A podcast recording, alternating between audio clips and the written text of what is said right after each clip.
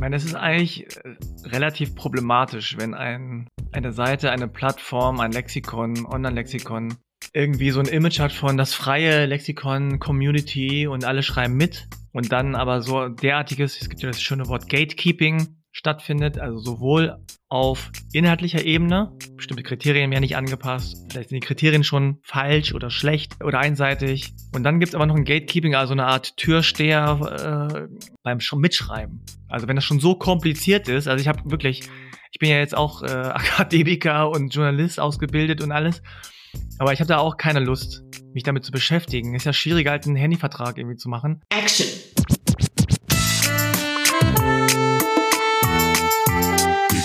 Fake.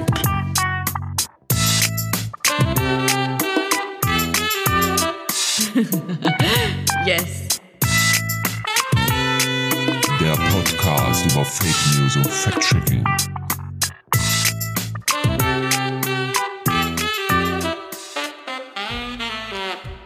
Hey Leute, willkommen zu einer neuen Episode von Digger Fake dem Aufklärungspodcast für Faktenfans und Freunde des gepflegten Hinterfragens. Mein Name ist Viktoria Graul.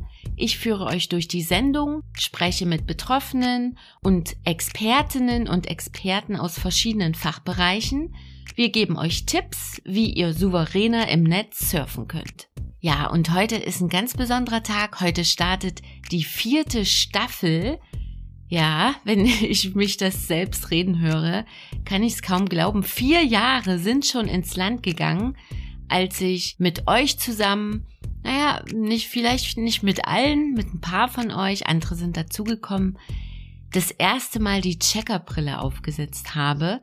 Und was haben wir in der Zeit nicht alles erlebt? Corona, Ukraine-Krieg, KI-Boom, ja, um nur ein paar zu nennen. Es gab immer etwas zu entlarven und so wird's auch weitergehen. Ich verspreche euch, es kommen wieder spannende Gäste zu mir ins Mikro und mit ihm hier fange ich an. Frank Jung ist Journalist und Moderator. Vor allem bekannt ist er aber als Podcaster. In seinem Interview-Podcast Halbe Kartoffel thematisiert Frank zusammen mit seinen Gästen, wie es ist, zwischen zwei oder mehreren Kulturen aufzuwachsen. 2016 kam die erste Folge raus. Damit nimmt Halbe Kartoffel eine Vorreiterrolle in Deutschland ein, wenn es um Podcasts über Migrationsgeschichten geht. Nominiert war Franks Podcast bereits für einige renommierte Preise wie den Grimme Online Award oder den Deutschen Podcastpreis. Ihr seht, Frank ist kein Unbekannter, wenn ihr seinen Namen in eine Suchmaschine eingebt, dann äh, habt ihr vielleicht Ergebnisse wie von Deutschlandfunk Kultur oder der NZZ und mit Sicherheit findet ihr da auch einen Link zu seiner Website Halbe Kartoffel. Was ihr aber nicht findet, einen Verweis zu Wikipedia. Okay, dann ist Frank wohl nicht so wichtig, um dort abgebildet zu werden, denken sich jetzt vielleicht einige. Viele Menschen verlassen sich ja auf die ersten Suchergebnisse, was dazu führt, dass Wikipedia nicht nur zu den weltweit meistbesuchten Wissensportalen zählt, sondern auch als wichtige Informationsquelle angesehen wird. Dass diese Denkweise aber durchaus problematisch sein kann, das wollen wir in der heutigen Episode zeigen. Es gab mal einen Wikipedia-Beitrag über Frank, ja, das stimmt. Der wurde aber durch die Wikipedia-Community wieder entfernt. Das Artikel wieder gelöscht werden, das gehört zur gängigen Löschpraxis und ist ein Teil der Qualitätskontrolle bei Wikipedia. Mit Frank spreche ich heute ganz konkret über seinen Fall. Ja, wie kam es dazu, dass es einen Wikipedia-Beitrag über ihn gab? Warum wurde es wieder entfernt? Und wie geht er eigentlich mit so einer Klatsche um? Es geht auch um Kriterien, die erfüllt werden müssen, um auf Wikipedia zu landen und Gründe, warum diese Kriterien überarbeitet werden sollten. Außerdem gibt Frank ein paar Tipps für Personenrecherche im Internet. Darin kennt er sich ja ziemlich gut aus. In seinem Podcast Halbe Kartoffel spricht er ja regelmäßig mit Personen und muss sich natürlich im Vorfeld über sie informieren. Begleitend zu dieser Episode hier habe ich übrigens noch eine kurz erklärt Folge für euch aufgenommen. Darin geht's um die Frage, wie glaubwürdig ist Wikipedia. Hört da gerne auch mal rein.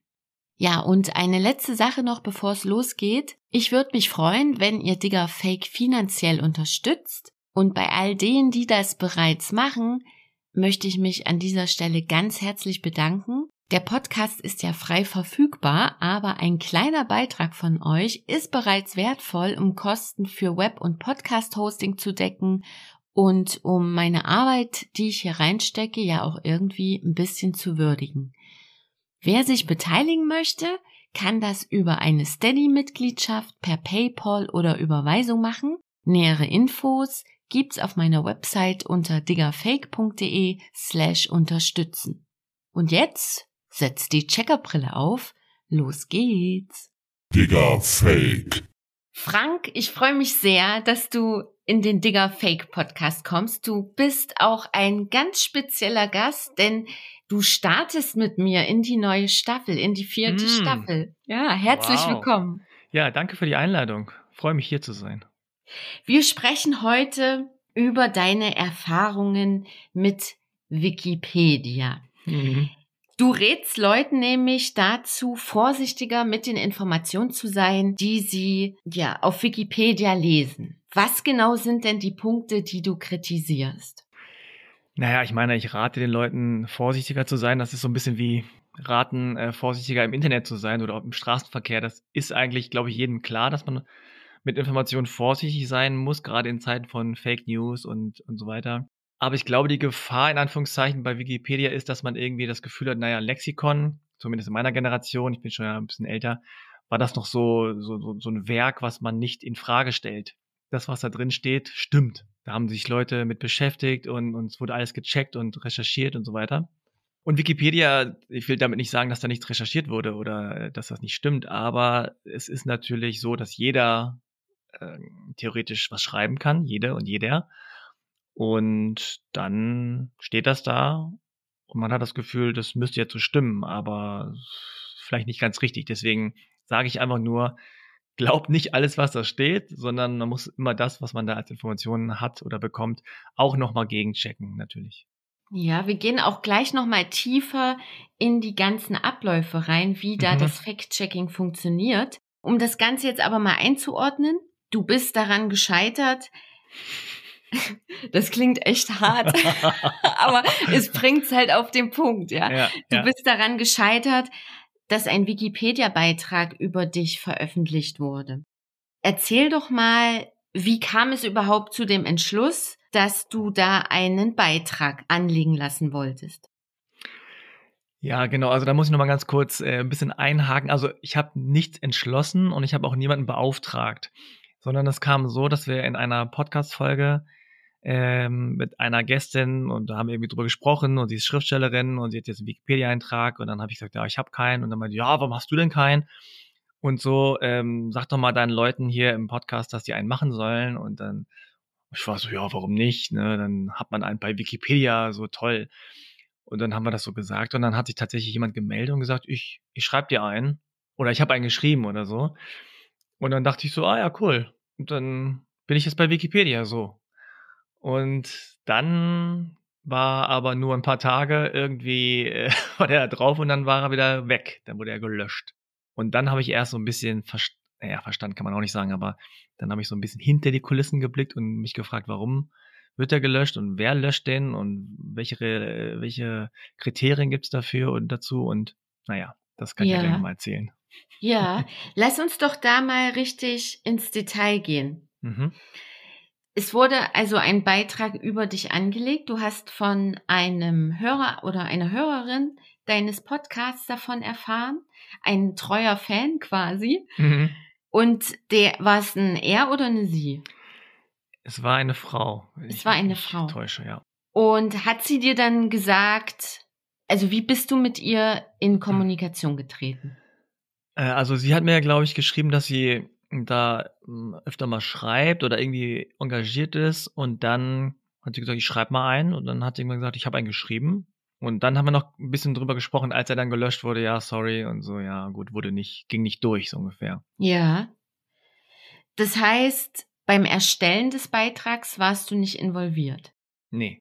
Du hattest nur das Endprodukt dann vor Mhm. Augen. Ja. Okay. Wie bist du denn dann, oder ich frage mal anders, du hast erfahren, hm, der Beitrag geht nicht durch, es gibt keinen Wikipedia-Beitrag über dich. Wie hast du da erstmal reagiert? Was waren so deine ersten Gefühle da? Ja, ist natürlich kein schönes Gefühl, wenn man gelöscht wird. Ja.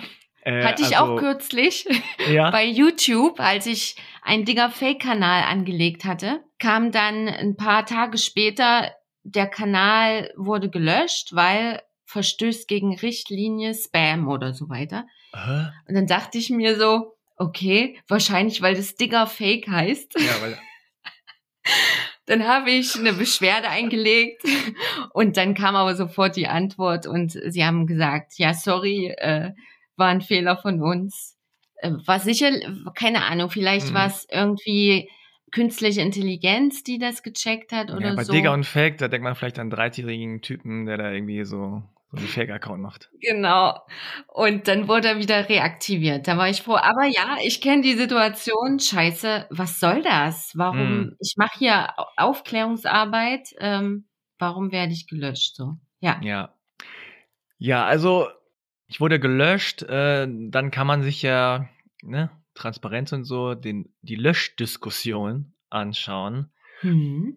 ähm, wo dann verschiedene Menschen, die bei Wikipedia involviert sind, engagiert sind, sich austauschen darüber, ob jetzt dieser Beitrag oder der Beitrag über diese Person relevant ist, enzyklopädisch, ist richtig gesagt, äh, relevant ist. Und das war natürlich dann nochmal sehr unangenehm zu sehen, wie dann verschiedene Menschen, äh, die auch keinen Klarnamen haben, sondern irgendwelche Grelli 63 und J. J. Bergener und so, wie die sich darüber austauschen, ob ich jetzt relevant sei oder nicht. Und also Was kam denn da so? Kannst du dich noch erinnern? ja, Was- ich, ich äh, habe das sogar noch mal gefunden. Kann ja mal ein paar Auszüge draus vorlesen, damit man Mhm. sich dann. Also ich muss dazu sagen, natürlich, ich kann das schon trennen, ne? dass ich sage, okay, mein Ego ist natürlich so angekratzt und ich hätte gern einen Wikipedia-Eintrag, warum auch immer. Also will ich jetzt schon mal gar nicht mehr so wie damals, weil ich einfach dachte, es ist irgendwie cool, da in so einem Lexikon vertreten zu sein. Das macht einen wichtig und das macht einen irgendwie äh, toll und so. Und dann liest man so diese Sachen und denkt sich so, oh, also dieser Ton ist auch so unangenehm. Also man kann ja auch diskutieren, ob ein Beitrag, es muss ja gar nicht ich als Person sein, sondern es ist der Beitrag auch äh, gut geschrieben, ist der gut gemacht, ne? zeigt der die Relevanz oder zeigt der Beitrag gar nicht die Relevanz womöglich. Man kann ja auch den Beitrag ein bisschen kritisieren oder auseinandernehmen, aber es ging so sehr persönlich um mich. Also ich kann ja mal vorlesen. Ähm, ach, das ist sehr unangenehm.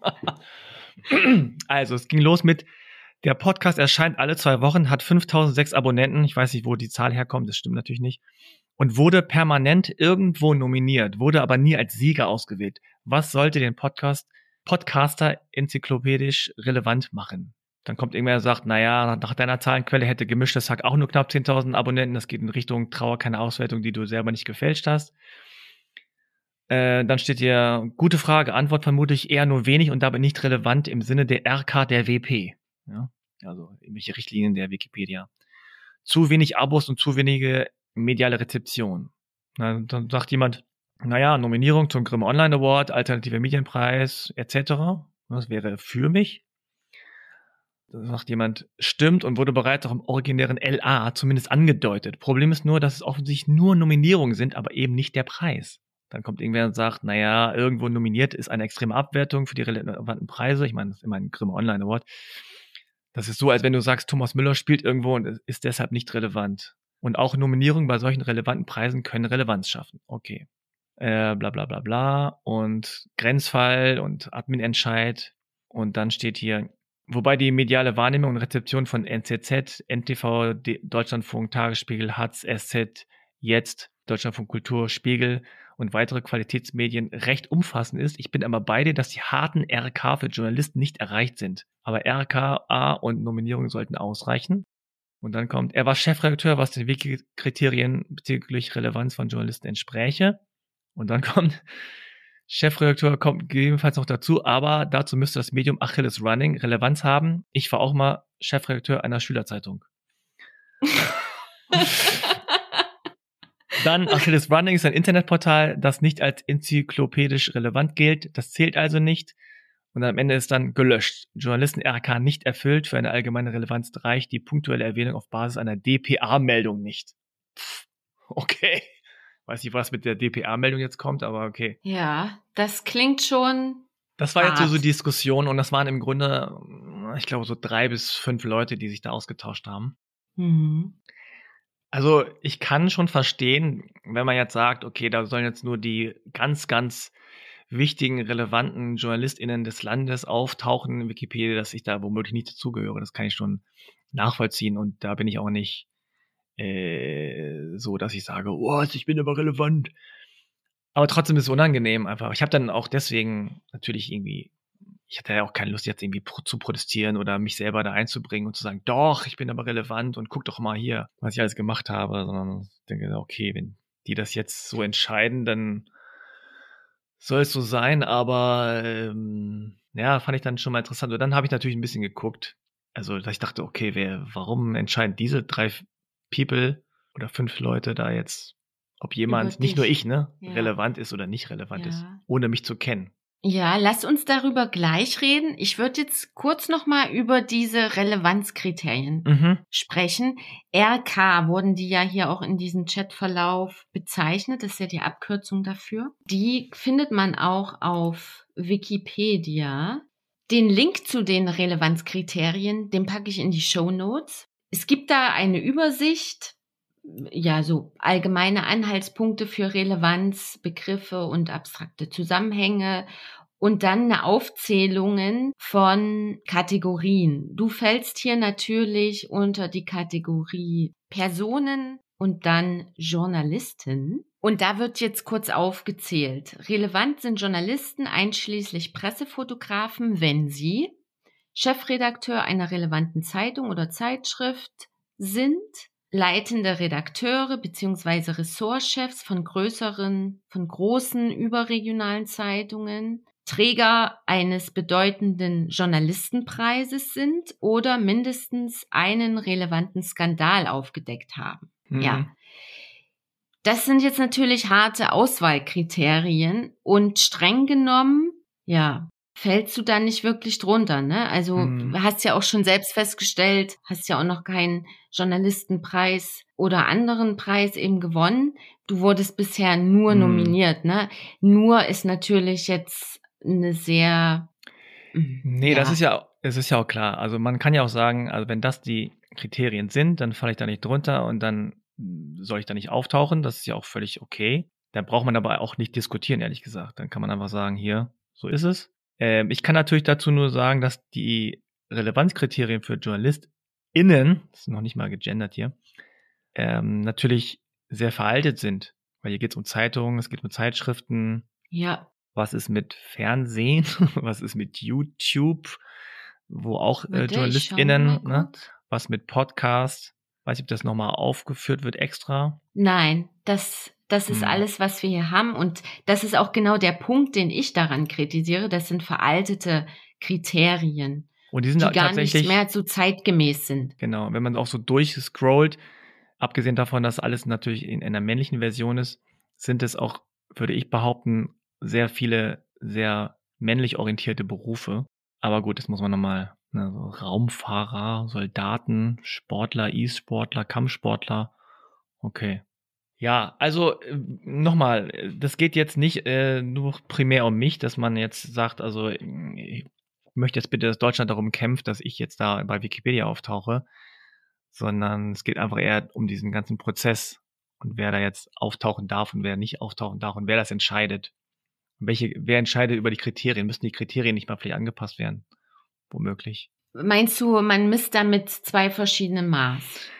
Naja, ich glaube, es ist so, und das habe ich auch nochmal ähm, irgendwo anders gelesen. Man hat so das Gefühl, Wikipedia ist eine Seite, eine Plattform, wo jemand einen Beitrag anfängt, ja, und jemand anders sagt, ach guck mal, da gibt's einen Beitrag und ich habe noch eine zusätzliche Information und ich schreibe jetzt da rein. Und es ist so ein kollaborativer ähm, Prozess. So. Was ich jetzt gelernt habe, auch von Leuten, die sich damit wissenschaftlich beschäftigen, ist, dass das gar nicht so ist, dass ähm, mehrere Leute immer an verschiedenen Artikeln schreiben und dadurch sozusagen ne, ähm, so, so durch, durch die Masse und durch die äh, Schwarmintelligenz dann so der beste Beitrag entsteht und man sich so gegenseitig korrigiert. So ein Bild hatte ich von Wikipedia. Sondern es ist eher so, dass das ganze Portal kollaborativ ist. Also jeder schreibt ein bisschen was auf der ganzen Welt, aber jeder schreibt so ein bisschen über seine Sachen. So, jetzt vereinfacht gesagt. Und dann am Ende entsteht ein Bild, ganz viele Menschen haben an Wikipedia äh, mitgeschrieben, aber die einzelnen Artikel, die sind dann eher von einzelnen Menschen. So habe ich es jetzt äh, gelernt. Und ja, also ich fände es schöner, wenn es natürlich anders wäre, dass man auch ein bisschen guckt. Und das passiert natürlich auch wahrscheinlich, wenn Fehler passieren vor allem, dass irgendwer drauf guckt und sagt, nee, warte mal, das stimmt nicht, der ist nicht im Mai geboren, sondern im April. Und dann wird das korrigiert. Mhm. Und wenn man dann noch dann mitkriegt, dass tatsächlich, und das ist jetzt nicht meine Recherche, sondern das sind wissenschaftliche Studien, dass das, äh, ich glaube, 80 Prozent der dargestellten Personen auf Wikipedia sind Männer. Muss man mal ob die Zahl stimmt. Oder 80 Prozent der schreibenden Autoren sind Männer. Das glaube ich so. Ah, ne, hier habe ich es. 10 Prozent der ehrenamtlichen Autorinnen und Autoren bei Wikipedia sind weiblich. Stammt das von Wikipedia? Die nee, nee. Nee, das hat Christian Penzold, Professor am Institut für Kommunikations- und Medienwissenschaft der Universität Leipzig, äh, geschrieben.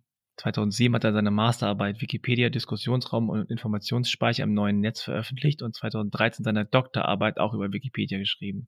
So von wann jetzt diese Zahl ist, weiß ich nicht. Da ja. gibt es eine Publikation von 2018 und eine Studie der Uni Trier hat 2015 festgestellt, dass Wikipedia Frauen und Männer in Artikeln unterschiedlich porträtiert, abgesehen davon, dass mehr als 80 Prozent der Biografien auf Wikipedia über Männer sind. Das war natürlich allerdings 2015, das kann sich geändert haben, aber ich mhm. nehme an, das hat sich nicht so viel geändert. Also man kann feststellen, und ich glaube, das ist safe to say, dass eine Großzahl der dargestellten Menschen auf Wikipedia Männer sind. Und dann kann man auch gucken, so ethnisch gesehen sind es wahrscheinlich sehr viele weiße Männer, und es sind sehr viele weiße Männer aus dem Westen, die auch sich beteiligen beim Schreiben. Naja, so halt. Hm. Digga, Fake. Du hast den Fall auf Instagram öffentlich gemacht. Das sieht man auch, wenn man auf dein Profil geht. Da hast du ein Highlight mhm. mit dem Titel Wikipedia. Wie hast du dich bei dieser Entscheidung gefühlt, das jetzt öffentlich zu machen? Naja, ich habe das ja so ein bisschen äh, versucht lustig zu, zu machen. Also ich habe ja gesagt, so, so wie es angefangen hat und dann mein Beitrag und dann so wie es gelaufen ist und dann kam irgendwie der Lösch, die Löschdiskussion und wie es endete und gelöscht. So. Und daraufhin schrieben mir ganz viele, also zum einen entweder so, nein, du bist relevant, für mich zumindest, was schon mal egomäßig gut getan hat. Äh, dann gab es aber auch einige, die geschrieben haben, ja, also ich habe auch schon was geschrieben oder es gab einen Beitrag über mich, der wurde auch gelöscht und da kam ich erst auf den Trichter, ach guck mal, das ist gar nicht unbedingt nur anhand der äh, relevanten Kriterien womöglich, sondern da gibt es schon auch in Anführungszeichen ein System oder gibt es schon auch irgendwie eine Richtung. Also Menschen, die dann nicht irgendwie heterosexuell sind, ähm, BPOC, also Person of Color, äh, Frauen, einfach, einfach Frauen. ähm, ja, und da kam ich dann erst auf diese, auf diesen, auf den Trichter so, ach guck mal, äh, mal gucken, wer da eigentlich schreibt und wer da beschrieben wird. Das war mir vorher nicht so klar, dass das so eine weiß dominierte, westlich dominierte, männlich dominierte Plattform ist. Das kam mhm. erst dann dadurch, durch die Reaktion. In einem Vorgespräch hattest du mir auch mal erzählt, dass deine Podcast-Gäste selbst auch schon an solche mh, mm, Hürden halt äh, gestoßen sind bei Wikipedia, dort was zu veröffentlichen oder veröffentlichen zu lassen. Ist das richtig? Habe ich das richtig in Erinnerung? Ja, nee, also es ging vor allem auch darum, dass Informationen über die, über die Menschen, die dann zu Gast waren, nicht gestimmt haben. So, ich kann mich jetzt aber auch nicht mehr genau dran erinnern, aber es ist ja so, sagen wir mal, du bist eine Person des öffentlichen Lebens und du gibst ein Zeitungsinterview. Dann schreibt diese Person von der Zeitung oder von der Zeitschrift bestimmte Dinge über dich und sagt dann irgendwie, ja, Frank Jong ist, keine Ahnung, 34 oder weiß ich nicht, irgendwelche äh, Fakten oder auch nicht Fakten. Und das wurde wiederum wird dann oft benutzt für den Eintrag bei Wikipedia ne, als als Beweis. So, äh, er kommt aus, keine Ahnung, Köln, weil es da drin stand, dass er vielleicht gesagt hat, er ist in Köln aufgewachsen und nicht geboren oder so. das hat dann vielleicht die Zeitungsperson dann nicht ganz korrekt aufgeschrieben. So, jetzt steht diese kleine Missinformation oder große Missinformation in dem Medium und wird dann natürlich dann übertragen auch bei Wikipedia. Und dann ist sie nicht mehr in einem Medium, sondern in einem Lexikon. So.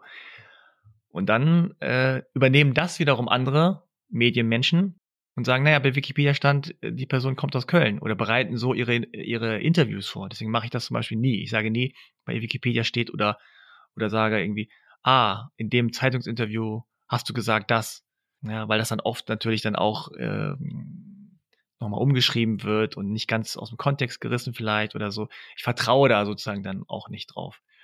Und deswegen, ja, gibt es dann so eine Kette von womöglichen Missinformationen und dann steht das dann da und es wird immer wieder verwendet, womöglich.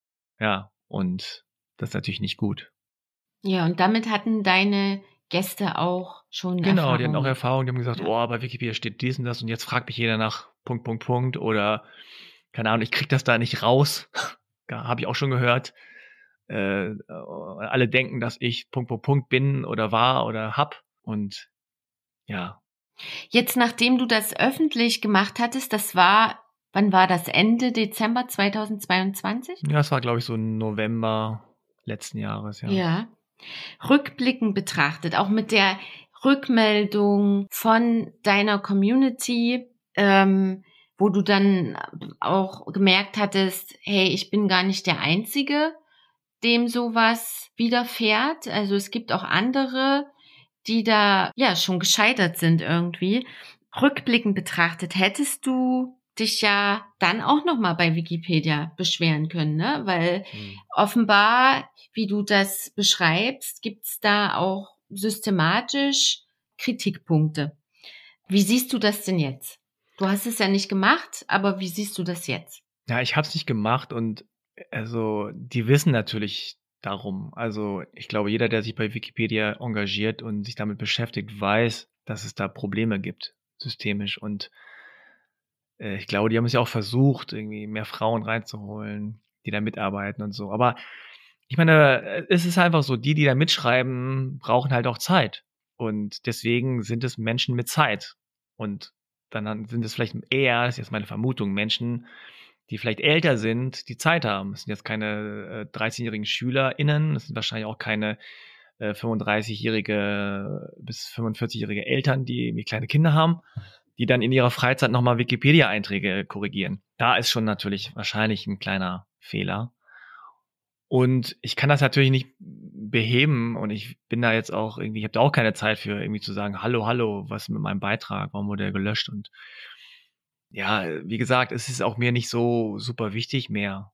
Ich habe da jetzt eine größere Distanz zu, auch nachdem ich gehört habe, was das für eine Sicht der Welt ist bei Wikipedia. Also ich messe dem der Plattform, also habe ich noch nie, aber messe ich gar nicht mehr so viel äh, äh, große Bewertung bei, weil ich jetzt das Gefühl habe, das ist jetzt keine, ich meine, objektive Wahrheiten gibt sowieso nicht, aber also ich, ich traue der Plattform nicht mehr so und ähm, ich sehe, dass es eine weiß, weiße, männliche, westliche Konzentration ist und deswegen hat die nicht mehr so viel Relevanz für mich. Hm. Okay. Ich hatte natürlich auch noch mal recherchiert. ja? Wie könnte es anders sein? Wir sind ja Mhm. hier bei einem Faktencheck-Podcast und es wäre ja sehr bedenklich, wenn ich mich nicht selbst noch mal an Wikipedia ja zugewandt hätte. Ich habe, wie bei Wikipedia steht, eine Presseanfrage an Wikimedia geschickt. Mhm. Ne? Sinngemäß hieß es da, eure Autoren haben den Artikel zur Löschung vorgeschlagen, mit der Begründung, Jung sei nicht relevant genug. Jung sieht darin eine Diskriminierung von BIPOC, also von People, ähm, kannst du Also, das? also Black Indigenous People of Color. Ja. Mhm. Wie steht ihr zu diesem Vorwurf? Okay, hast ja hart formuliert. okay. Ja, ich, also ich muss, Und was ich kam hatte da raus? Ja gespannt. Zitat. Mhm. Als Wikimedia Deutschland beziehen wir keine Stellung zu inhaltlichen Diskussionen und Entscheidungen der Community. Hm. Ja, also das hat mich dann schon sehr enttäuscht, weil Hm. Presseanfragen soll ich an Wikimedia schicken, ne? Hm. Und dann kommt so eine Antwort, die auch so ein bisschen die Verantwortung von sich schiebt. Mm, Es geht noch weiter. Prinzipiell gelten für alle Artikel, die in die Wikipedia aufgenommen werden, dass sie sogenannte Relevanzkriterien erfüllen müssen. Das hatten wir ja jetzt auch schon besprochen.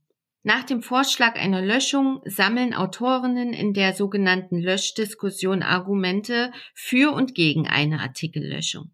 Dann haben die mir noch einen Link zur laufenden Löschdiskussion zugeschickt. Da war natürlich äh, deine Löschdiskussion nicht mehr dabei, weil es ist ja schon ziemlich lange her. Aber die kann man Ähm, noch aufrufen. Also ich habe die noch gefunden. Ja, kann man Ja, noch ja. aufrufen? Kann man noch aufrufen, ja, ja. Ja, super. Vielleicht könntest du unseren Hörerinnen auch noch mal den Link. Gott, willst du mich demütigen? ich habe ja eigentlich alles vorgelesen, als da stand. Ein paar Sachen habe ich weggelassen, aber ja. Ne, man muss auch fairerweise sagen, da sind auch ein paar Sachen, die so für mich gesprochen hätten. Also das war nicht nur einseitig, ja.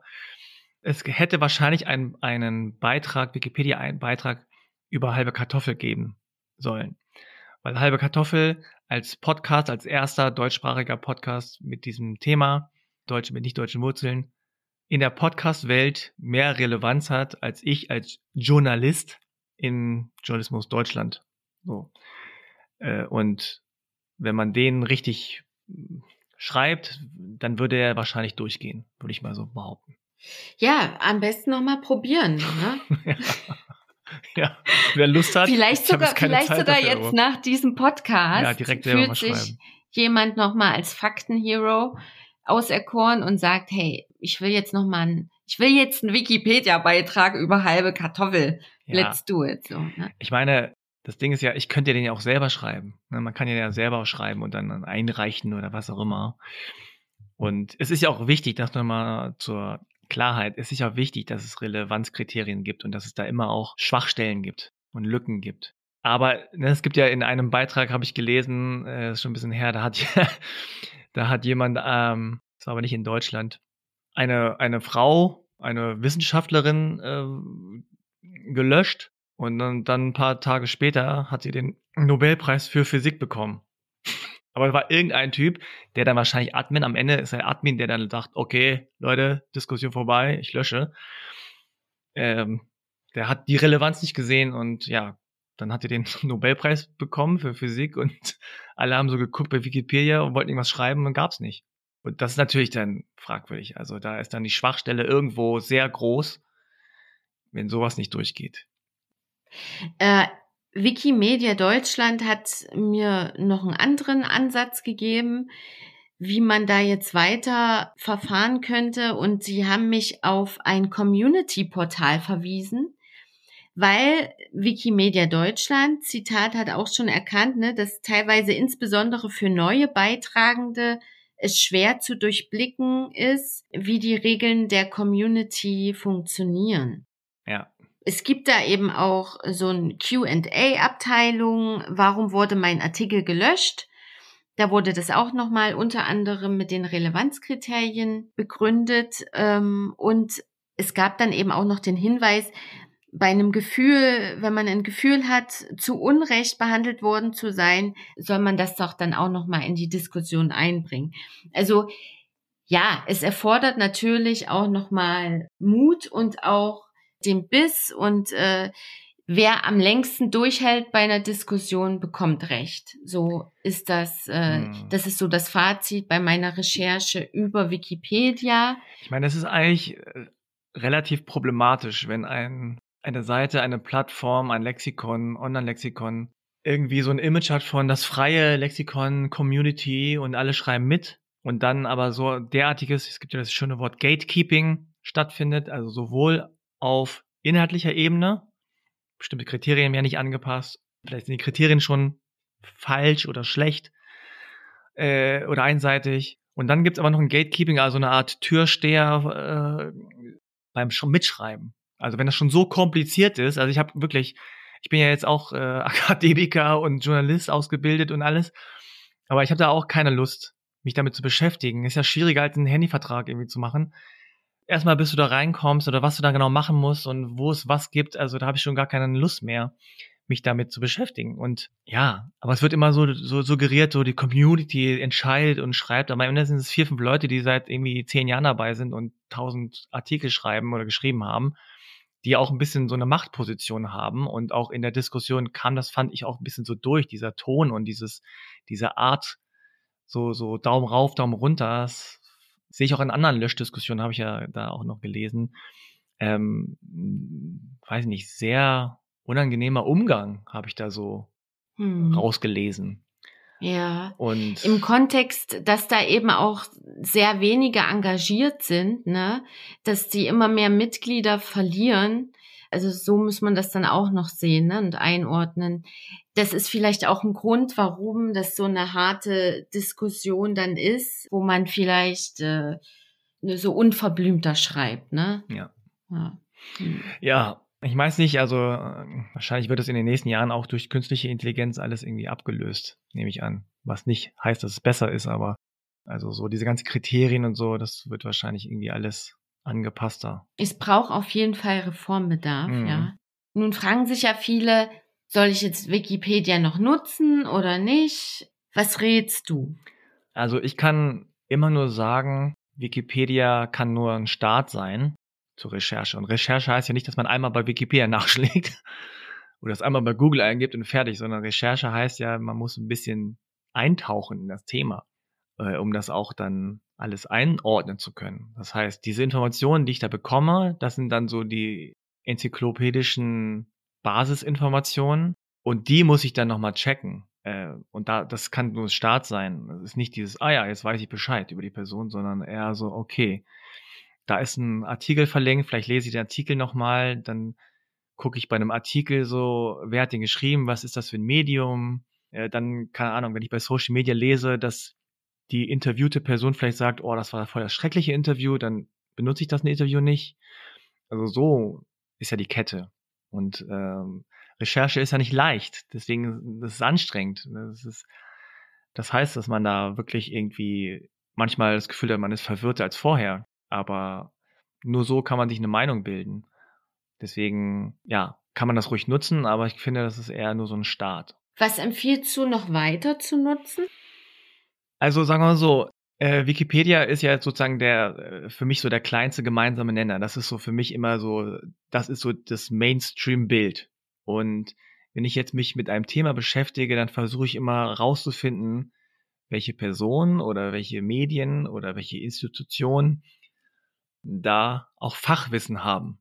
Und dann gucke ich ein bisschen so, ah, wer hat Fachwissen und wie vertrauenswürdig ist diese Seite, ist äh, dieser Mensch, ist diese Institution. Und dann kann man halt mh, hm, so ein bisschen gucken, ne? was sagt die eine Seite, was sagt die andere Seite. Ja, und dann, dann, dann kann man sich selber eine Meinung bilden. Aber also ich wäre vorsichtig da ähm, mit so einem, mit so einem Mainstream-Medium anzufangen und dann da auch aufzuhören sondern es muss immer, wenn man sich mit einem Thema wirklich eingehender beschäftigen möchte, dann dahin gehen. Also sagen wir mal so, wenn ich mich mit einer Person beschäftige, für meinen Podcast zum Beispiel, dann gehe ich nicht auf Wikipedia, sondern gehe ich immer eher auf Instagram oder auf LinkedIn oder so. Und selbst da ist natürlich alles äh, kanalisiert. Ne? Aber da. Das heißt, du gehst auf den Kanal dieser Person. Zum Beispiel, ja. Da, da sehe ich und lese ich mehr heraus. Nicht nur durch das, was da steht, sondern auch durch die Zwischentöne und durch das, was ich so dann mir da rauslese.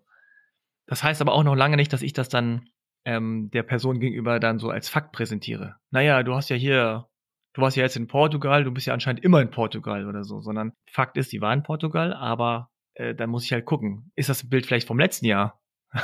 Also ein bisschen genauer hingucken, dieses bisschen genauere oder bisschen hinterfragende, kritischere, das ist so das, was man ja auch als Journalist lernt, ja, und das lernen halt viele nicht und dann denken sie halt, lesen einen, einen Artikel und haben dann recherchiert. Das ist natürlich nicht der Fall. Mhm.